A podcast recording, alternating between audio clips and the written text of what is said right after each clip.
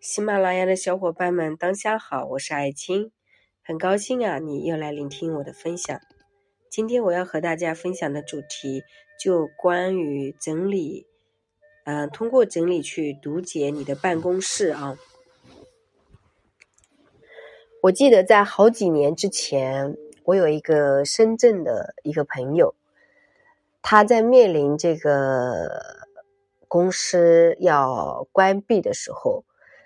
然后呢，他邀请我去他那里，我们相当于是一个早餐会认识的，后面就变成了朋友。我去他那里看了一下他的这个工作的地方，包括员工待的地方，以及他自己工作的地方。他当时对我这个个行业也不了解，然后呢，他做了一个分析。我一看他的办公室啊，我就瞬间发现啊，其实他会有很大的问题，从他的物品摆放。还有细节，包括员工的办公室。我看完一遍之后，跟他说了三句话。第一句话，我说你的员工可能他们心也没在这里，你这个部分好像压力很大。他就不知道说为什么，我从哪里看出来的？当然，我也没有告诉他。第二个呢，就是在他的办公室，我说你身体健康有问题。嗯，还有我说你的婚姻关系出现问题了，他一听吓到了，他说：“哎呀，为什么这些东西你怎么都知道嘞？”啊，那其实他一开始我没有说这些，他表面表表现的非常好，就说你根本看不出他已经人生出现了这么多的问题。但是后面呢，从他的物品摆放一些细节来说，我是可以看得到这些，那他也就真实坦白的跟我讲了一些关于他的事情了。所以我们说，办公室、办公桌的一些危机，我们是可以通过提、提前预设，看到怎么去重新调整的。首先，很简单的告诉大家，混乱的办公室真的会导致一一一些危机。为什么呢？因为不重视办公桌的整理，你就很容易，呃，把时间和文件。还有你所做的事情，你都会非常的混乱，真的是这样子的哦。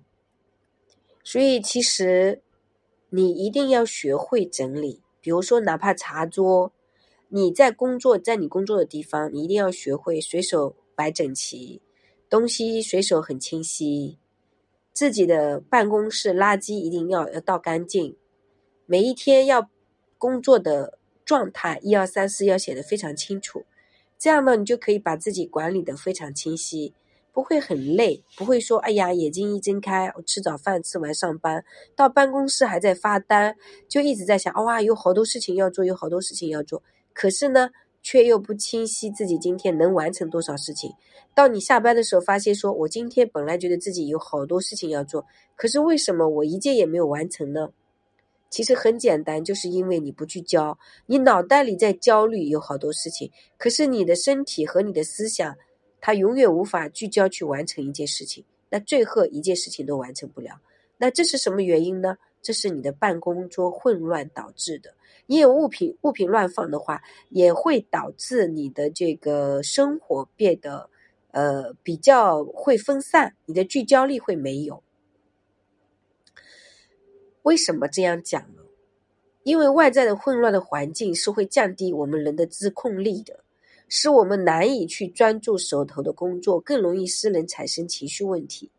不稳定的情绪会影响工作的效率，甚至拖累团队的其他成员。所以呢，你看见的乱，其实是来源于你看不见的乱。为什么？因为外在的环境是我们内心世界的影像。一个人办公桌上有形物品，直接展示了桌子主人的工作态度、思维模式和工作方式。如果一个人身处在空间很乱，也就是间接映射出他的内在能量非常的低，内心也是不平静的。整洁的办公桌就体现了主人工作的认真严谨、思维的清晰、从容的特质。如果在团团队当中，所有人的办公桌都能天天保持最佳状态，员工的生产力自然就会在无形当中提高的。所以呀，人无远虑，必有近忧。以前我从来都不觉得这是这么重要，然后呢，我自己在金钱上也没有概念，在事业团队上也没有概念，然后就导致我自己呢，最后这方面就有漏洞，对吧？在三十五岁的时候，我就开始面对我自己的金钱功课，来慢慢进行整理翻盘，这其实也是很幸运的，不是每个人都可以翻盘的。我很幸运自己是一个讲师的角色，而且有一个专业技术，同时有一颗慈悲的心，也可以共振到很多美好的人。但是你不一定啊。没有每没有每一个人都那么幸运的，对不对？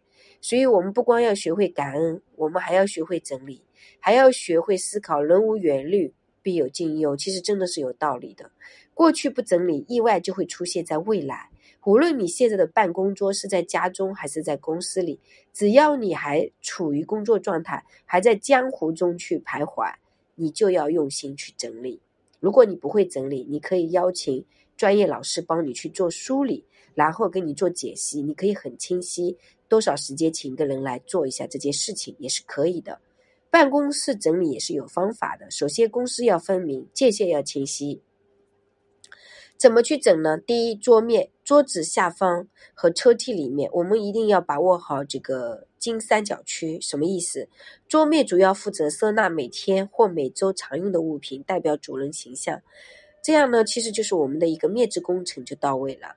然后你就可以把桌面区域划分成三块，比如说黄金三角区、左手区域和右手区域，这些都是需要注意注呃需要注意的。黄金三角区就说你坐在桌旁看向前方的这个扇形区域，这是你办公的最核心位置。在这个区域中，我建议你只放和当下工作直接相关的物品，比如说电脑啊、鼠。鼠标啊，键盘呀，让你能够在第一时间坐在办公桌前开展工作，其他和工作无关的全部移开。左手区域就是建议你打造工作类物品区，摆放文件、文具，或者说这些超精的，像我自己喜欢超精、超精的一些东西，还有就是呃计算机啊这些东西。右手区域呢，就建议打造私人物品空间，比如说我就会。摆放一些植物、花、水杯啊，还有书啊，我要看的，或者说家人的一些照片放在那里，就是让我们的精神更加有力量。所以呢，你就需要制定好黄金三角区的规则。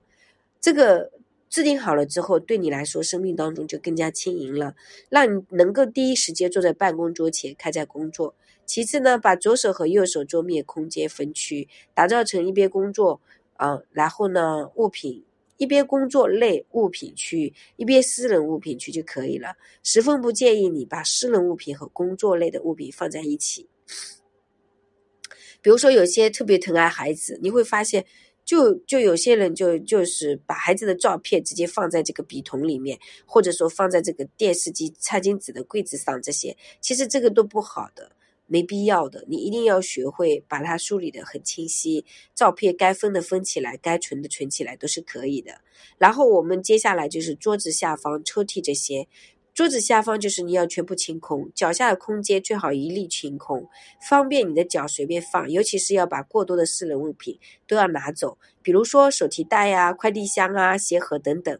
有些人就是把办公桌当成了自己家之外的第二个储藏室，把大量的外套、拖鞋、高跟鞋、枕头，甚至被子都放在办公桌下。如此一来，一看你肯定就是没把工作干好的，家事家里时间不够用，办公办公时间不够用。让你办事啥事都办得不好，被老板骂，这个时候你可能就有可能随时会面临，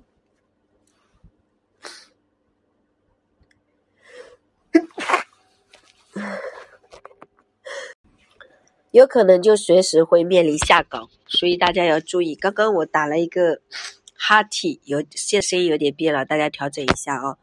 然后关于这个抽屉啊，它也是备用品的一个一个一个状态。所以大家把备用品放在抽屉里面，放在抽屉里之后呢，你还要做个归类，要很清晰，不要把抽屉里面就一堆东西堆在那里，你到时候又找不到自己要用的。所以该放在柜子里的就放在柜子里，呃，该清晰的摆放，真的都要很清晰，随手能够拉开车屉，呃，拿拿什么东西，这个对大家来说是很重要的。呃，然后大概的具体情况就是这种状态啊，大家就需要自己去做好一个彻底的呃梳理，呃，让你自己在二零二三年的生活更加顺心，好不好？